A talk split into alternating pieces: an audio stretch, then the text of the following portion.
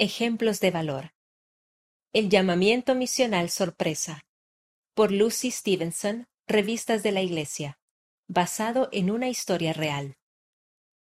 Edwin Darmarajo sonrió al salir del aeropuerto y caminar hacia la luz del sol. Podía ver las palmeras alineadas a lo largo de las calles y oler las especias de un mercado cercano. Él y su esposa Elsie estaban de regreso en India. Habían estado viviendo en Samoa, pero ahora volvían a casa. No obstante, Edwin y Elsie no iban solo de visita.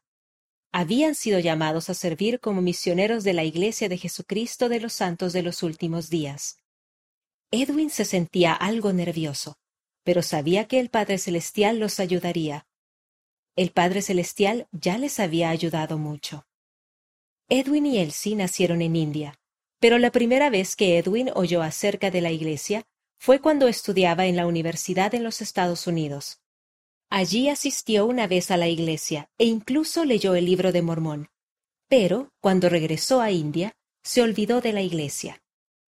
Unos años después, Edwin y Elsie sintieron que debían mudarse a Samoa. Edwin se especializaba en el estudio de los insectos y aceptó un trabajo de investigación en la isla. Allí fue donde Edwin y Elsie conocieron a los misioneros. Cuando Edwin leyó el libro de Mormón de nuevo, sintió algo especial. Elsie también leyó el libro de Mormón, y ambos decidieron bautizarse junto con sus hijos e hijas.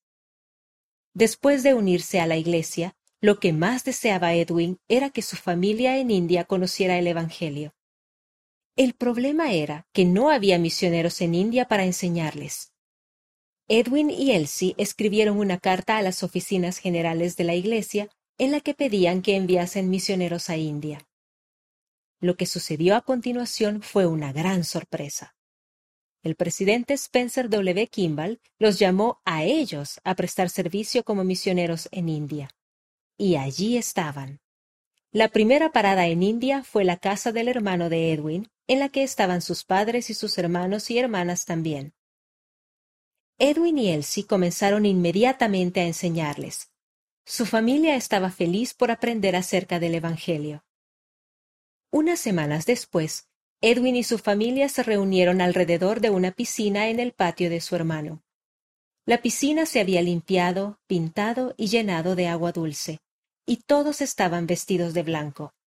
Las mujeres llevaban sarís sueltos que les cubrían los hombros, y los hombres vestían anchas camisas y pantalones al estilo hindú. Edwin entró en la piscina con su padre. Samuel David, dijo Edwin, habiendo sido comisionado por Jesucristo, yo te bautizo en el nombre del Padre, y del Hijo, y del Espíritu Santo. Edwin se sintió feliz al bautizar a su padre, y más feliz todavía cuando a continuación bautizó a su madre. Al final del día, Edwin había bautizado a dieciocho personas. Al día siguiente, Edwin y Elsie viajaron seis horas en tren, visitaron a otros parientes y les enseñaron el Evangelio. Edwin bautizó a otros cuatro miembros de su familia en un río cercano. Finalmente, Edwin y Elsie viajaron dieciséis horas en tren para visitar a los padres de Elsie. El padre de Elsie era un líder de otra iglesia. Él no se bautizó, pero pensó que el libro de Mormón era un buen libro y ayudó a traducir el libro de Mormón al telugu, una de las lenguas que se hablan en India. Cuando Edwin y Elsie acabaron su misión, había el número suficiente de nuevos miembros para crear una de las primeras ramas de la Iglesia en India. Edwin y Elsie regresaron felices a Samoa.